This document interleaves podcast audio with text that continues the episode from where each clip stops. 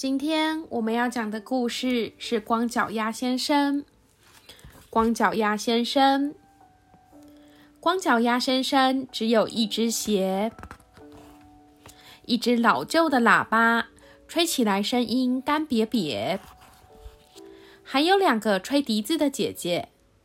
可是光脚丫先生只有一只鞋，在他家的池塘里住着青蛙、蟾蜍和蜥蜴。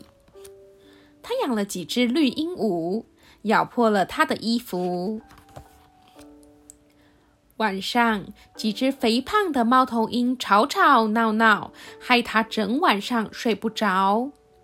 可是，光脚丫先生却只有一只鞋。他溜着花瓣到朋友家去拜访。他玩起水来，大家只好赶紧爬上台阶。水花溅得又高又大，可是光脚丫先生还是只有一只鞋。看他表演特技，蔬菜水果掉满地。当他敬礼时，小老鼠都整齐排成一列。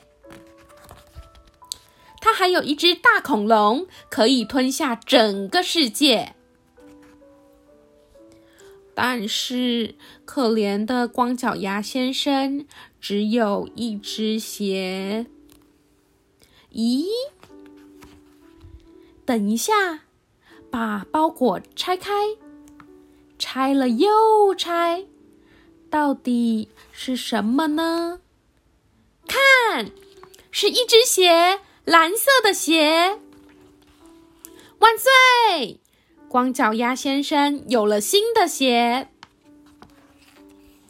晚安，故事说完了。